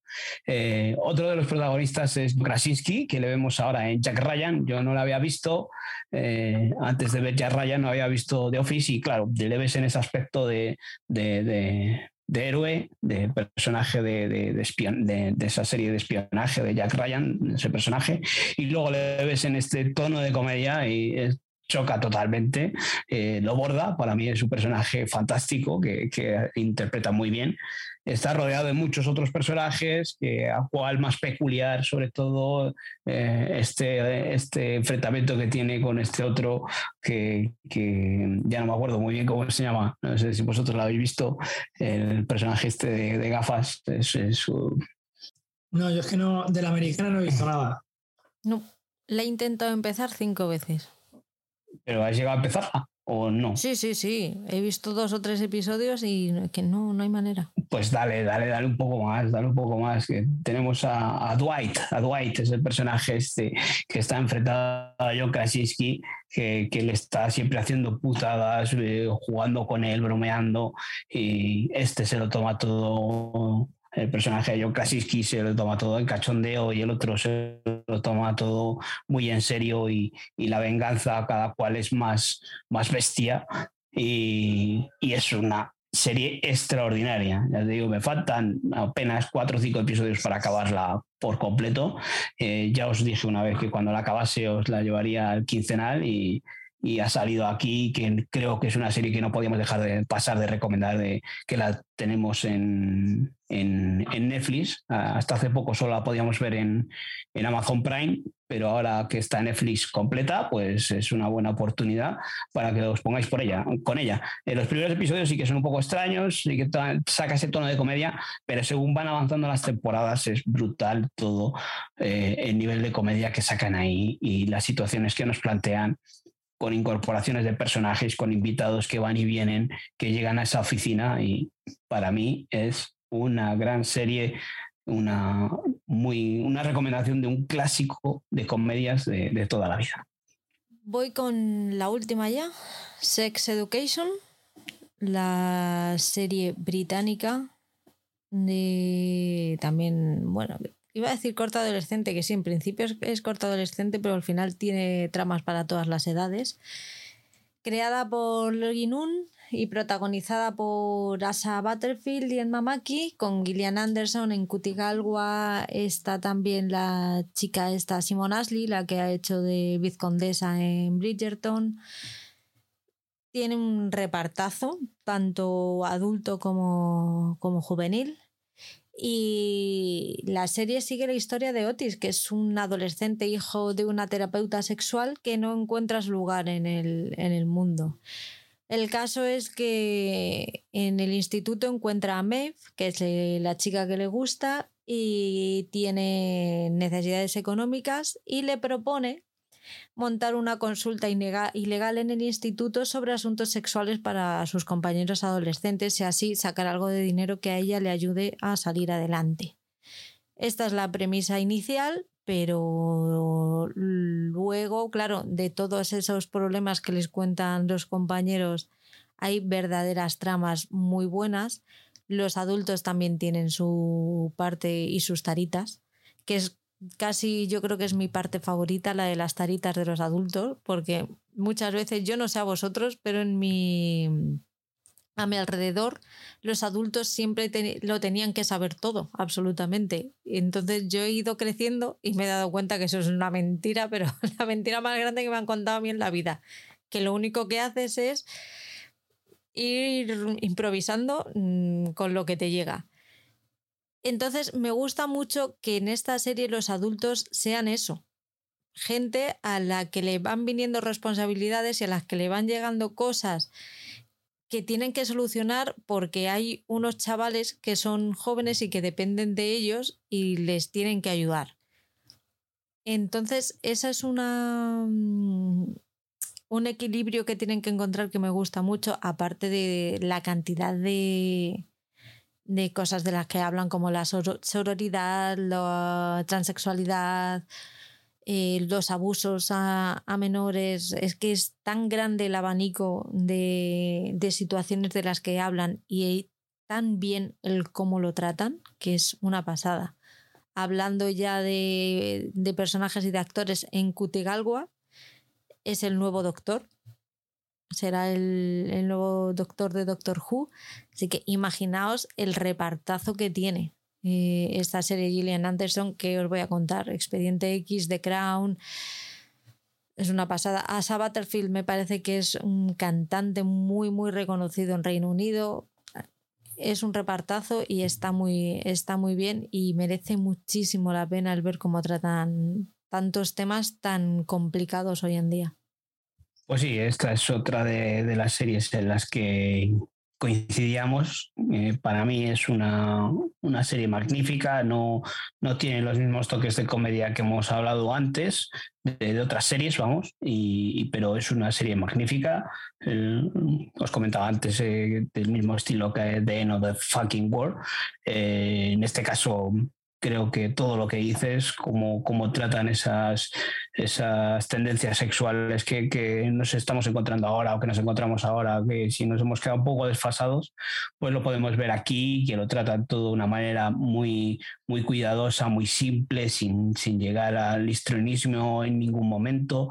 Eh, entonces yo creo que aquí lo tratan todo de una manera perfecta, como dices tú, incluso esas eh, relaciones de los adultos. Eh, sí, yo sí la considero más de género adolescente, aunque tenga esas tramas eh, de adultos, pero, pero yo creo que los personajes principales son los que se llevan toda la serie, que son los adolescentes. Eh, esas taritas que tienen ahí, bueno, son taritas, pero bueno, lo que dices tú, son, son situaciones que nos encontramos en, en nuestra vida personal.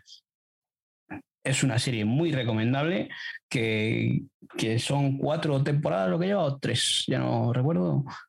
Está renovada, están grabando la cuarta hora. Vale, pues son tres temporadas que están muy bien hechas. Podríamos esperar eso, que al ser una comedia de adolescentes mm, bajase tratando más eso, esas relaciones entre adolescentes que al final son los que a los adultos nos sacan un poco de, las series, pero aquí estas tres temporadas lo, tratan muy bien, sobre todo esta tercera temporada. La segunda pues fue un poco más precipitada y, puede que, entre, que caigan en esos estereotipos de las relaciones entre los adolescentes que, nos saquen un poco, pero la tercera temporada es maravillosa. Eh, lo tratan todo con un humor muy, muy simple, sin llegar eso a lo que decía, a, salir de, que sea exagerado el tono cómico que quieran poner. No, no, está bien, bien cuidada y esperamos eso, que, en esa cuarta temporada. Eh, y yo lo que espero es que no la alarguen mucho, porque no sé este tema cuánto puede dar de sí. Por eso digo que a ver esta cuarta temporada que nos separa, eh, estoy con ganas de, que llegue a salir, pero, pero con cierto miedo de que alarguen demasiado el tema. No sé, no la he visto y no la tenía en, el radar. O sea que no, puedo opinar. No. ¿Alguien se está riendo? No, no, sé, es que eh, eh, yo la recomiendo para personas adultas eh, sobre todo gente que, somos padres de familia, de niños que ahora mismo se pueden encontrar en esas situaciones, creo que, que, viene muy bien. Para adolescentes también les viene muy bien eh, ver eso, cómo, cómo se puede tratar a la gente que en esta sociedad actual, que, no hay que, hacer distinciones, sino tratarlo todo de una forma normal, que sea cada uno elija la orientación sexual que quiera, sin tener que meterse en nadie en la vida de nadie. Y eso, no sé, si a mí me llama mucho la atención en ese aspecto, en el que yo tengo hijos en edades adolescentes y, veo que, se pueden encontrar en esas situaciones. Eh, porque no sé, no está tratado mm, como una americanada más en la que todo sea juerga y, drogas y alcohol y sexo y esas cosas. Eso eh, yo la he, la he, visto desde un punto de vista que, que me ha generado eh, más confianza que, no sé, que una persona adulta que no tenga hijos y que no le interese nada el tema. Eso es por, por eso sonreía, porque creo que tú no, no entrarías eh, en esta serie, eh, sobre todo desde esa primera temporada que es un poco más adolescente y en la que te va metiendo en estos temas. Yo creo que la tercera temporada es la que destaco más por, por eso, por cómo lo han ido tratando y cómo han ido desarrollando estos personajes pero en las, incluso en las primeras temporadas, que son las más, las que tratan menos, eh, tratándolo, pero que se centran menos en ese tipo de, de situaciones, yo me descojonaba porque en las relaciones heterosexuales, en las las dudas que pueden llegar a tener ellos como jóvenes, simplemente como jóvenes, ya sin entrar en si te gusta un hombre o una mujer, si te sientes mujer o hombre, o sea, esas típicas dudas que tenemos todos, yo decía, madre mía, yo sé, es que parece que me han estado mirando por un agujerito y han cogido todas mis dudas en plan de, pero esto era, ¿cómo es? Está muy bien, está muy bien porque son dudas que ellos tienen ahora que nosotros hemos tenido en algún momento, que nos hemos sentido tontos, que no hemos querido preguntar por, por no ser tontos, por no quedar como los tontos de, de clase, y te das cuenta de que las has tenido tú, las han tenido los demás, y las tendrán generaciones y generaciones y generaciones después. Por eso digo que, incluso, o sea, que el público adolescente eh, debería acercarse a ella porque trata temas o puede dar respuestas o puede ponerte en situaciones que un adolescente puede estar viviendo en ese momento. Eh, porque todos nos enfocan eh, todas las series nos enfocan en que tenemos, todo el mundo tiene que tener su pareja, ¿no? Tiene que tener su relación, no ya sexual, te estoy diciendo, sino su relación amorosa, todo el mundo tiene que tener novio, novia, novia. y, en esta primera temporada vemos como las relaciones con uno mismo también forman parte de, esta experiencia sexual de los adolescentes. Y que es mucho más importante que la de la que tenga. O sea, primero ten relaciones contigo y después ya vamos, em, empezamos a tenerlas con los demás. Pero primero conócete. Pero no sé, es que ese aspecto en el que, en el que ellos mismos, eh, ellos solos descubren su sexualidad, es una parte muy graciosa, porque encima eso te sientes reflejado plenamente, vamos. Que no vamos todos de, no hacer nada a tener relaciones sexuales con otra pareja, sino que pasamos por un término medio que en, muchas eh, ficciones pues se opian. Pues con esto y un bizcocho hasta la semana que viene, pero antes, eh, ¿qué os habéis dejado en el tintero? ¿Qué habéis descartado? Yo no me he dejado nada porque te, lo que os he dicho que había tenía alguna de más, había sacado alguna de más. Eh, y en principio ya te digo que Mira, ahora me estoy acordando que lo que, no sé si lo he comentado antes fuera de micro con vosotros o con vosotros, o aquí hablando ahora, eh, series que están consideradas por Netflix como comedia, como antes hemos hablado de Afterlife, que para mí no es una comedia, Orange is the New Black, que está considerada una comedia, para mí no es una comedia. Entonces, si, si queréis ver eh, algo que Netflix recomienda como comedia, esta Orange is the New Black es muy buena serie, eh, sobre todo la, primera temporada sí que puede tener ese humor negro y tal, pero luego va tornando más a drama y es una serie que sí que recomendaría y eh, que, está muy bien. Y otra que recomiendo, eh, irla apuntando porque va a ser una de mis recomendaciones, porque según está viéndolo, tampoco creo que sea una gran comedia para meterla aquí en un top de, de comedias de Netflix, pero es Glow, eh, que trata el mundo del pressing catch o del wrestling en, Estados Unidos, el wrestling femenino, y, está muy bien. Esa también es una serie que, también va tocando los dos, los dos temas de comedia y de drama. Y, bueno, si no la habéis visto, pues idla apuntando, dejarla ahí en la lista por arriba, porque mm, os voy haciendo un spoiler de que va a ser una de mis recomendaciones que la tenía por ahí apuntada. Oscar. Nada, yo dos cosas que no son de Netflix y dos que sí. Eh, las que no son de Netflix son dos cosas de dibujos. Bueno, de dibujos. Una es que puedes ver la serie de Bob Esponja, que yo tengo debilidad por esa serie, y, no tienes que andar poniéndote el clan ni nada, ¿no? Te pones el Netflix y te pones a Bob Esponja. ¿Yo qué queréis que os diga? Me parece una serie que hay algunos capítulos que son surrealistas, que son terribles, y muchas veces yo creo que no sé si estos dibujos los hacen para los críos o realmente para que disfrutemos los adultos. Me pasa con Bob Esponja y me pasa con el asombroso mundo de Gambo, que tiene auténticas joyas. Algunos de los capítulos son tremendos. Eh, y por otro, la de animación de, de, estar de fotograma fotograma, La oveja Sean, que también es una serie de capitulitos muy cortos, de 5 o 7 minutos, y que para los críos pequeños está estupenda. Vamos, pero yo también como tengo predilección por el tema este del animación fotograma fotograma y esto, pues muy bien. Y luego los otros dos productos que son de Netflix, que también los he dejado fuera, son La directora, una miniserie con Sandra O de protagonista, una profesora que termina siendo la directora de un departamento de una universidad. Creo que ya hablé en su momento de ella. No es una serie extraordinaria, pero bueno, sí que es una serie que se deja ver. Y la otra es El vecino, que tiene dos temporadas, serie española que mm, está basada en una novela gráfica y que, vamos, en un cómic y que, bueno, de las dos temporadas me he visto solo la primera, pero que tiene alguna situación divertida y tal y que se sale un poco del, canon de serie española que, que pudiésemos pensar. Pues yo solo tenía una más, que no la he metido porque he visto solo hasta la mitad de la primera temporada, que es The Girls, la serie inglesa, que trata de un grupo de cinco jóvenes en los 90 en la ciudad de Derry y que estudian en un colegio católico femenino y se enfrentan a, pues eso, a situaciones propias de la adolescencia, pero es igual, otro punto de vista diferente, es muy distinto, no son chicas normativas. Entonces, pues llega a tener hasta su puntito histriónico y, y muy guay.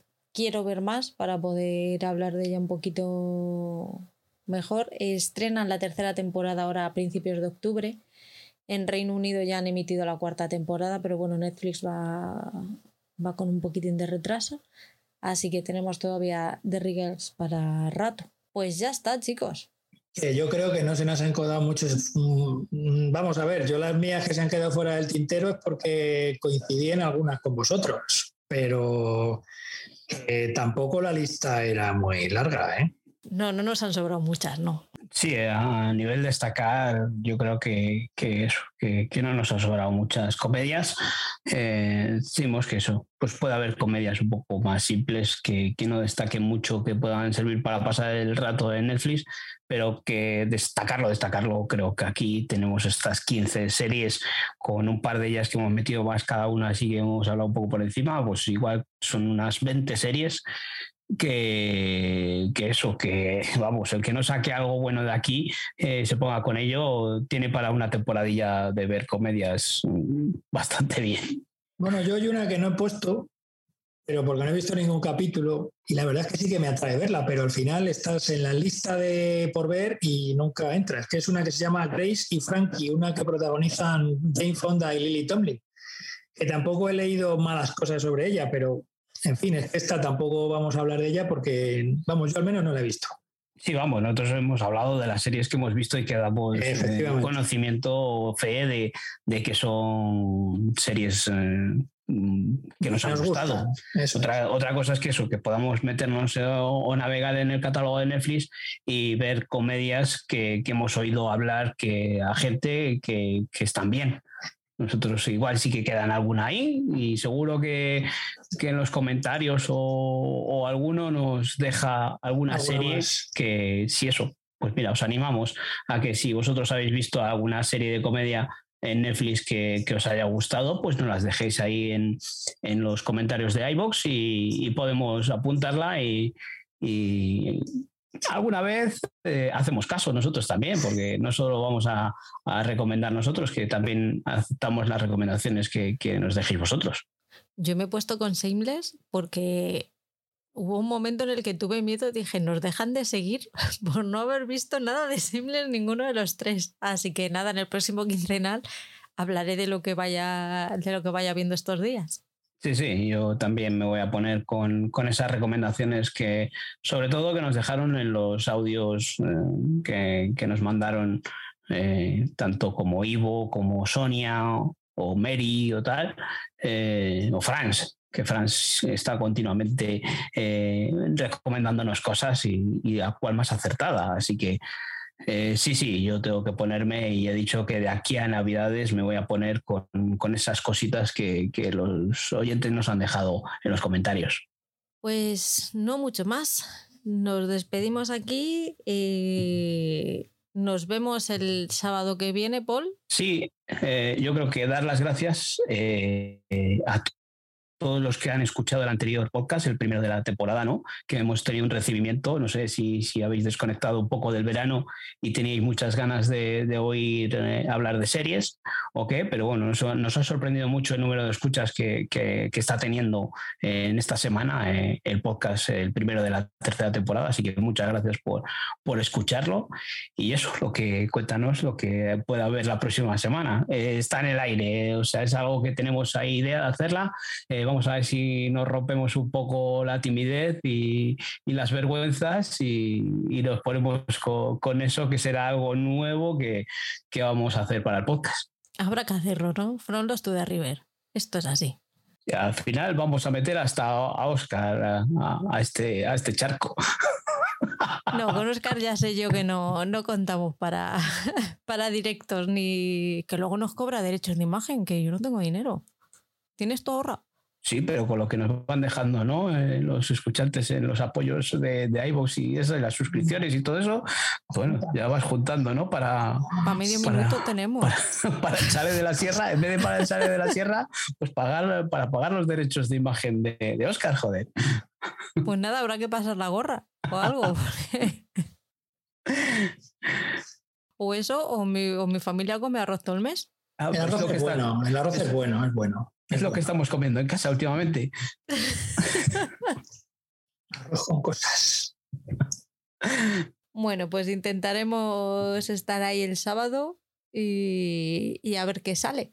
Si queréis acompañarnos en el experimento, pues ya sabéis sobre las... Netflix me parece que conecta a las 7 menos 5 la señal en YouTube, así que yo creo que sobre esa hora más o menos conectaremos nosotros también. Y sorpresa para vosotros y para nosotros. Eso es, porque nosotros pues va a ser la primera vez que hagamos algo también en directo, entonces pues mm, pecaremos de inexperiencia y veremos qué es lo que sale y eso ya lo iremos anunciando por, por redes o por Telegram o, en Instagram o Twitter, eh, ya iremos poniendo eh, si seguimos adelante con este proyecto. Que yo todavía, Patri está muy convencida, pero yo todavía me genera muchas dudas. Al final entraré, porque ya sabe Patri que, que yo me dejo de llevar a estos charcos, pero, pero eso, eh, veremos a ver eso primero, cómo lo podemos hacer técnicamente y, luego pues nos quitaremos esa timidez y, esa, y esas vergüenzas. Pues nada chicos, que paséis una bonita semana. Pues nada, igualmente a todos y muchas gracias a los que nos escuchan. Un besito para todos. Chao. Un abrazo. Chao.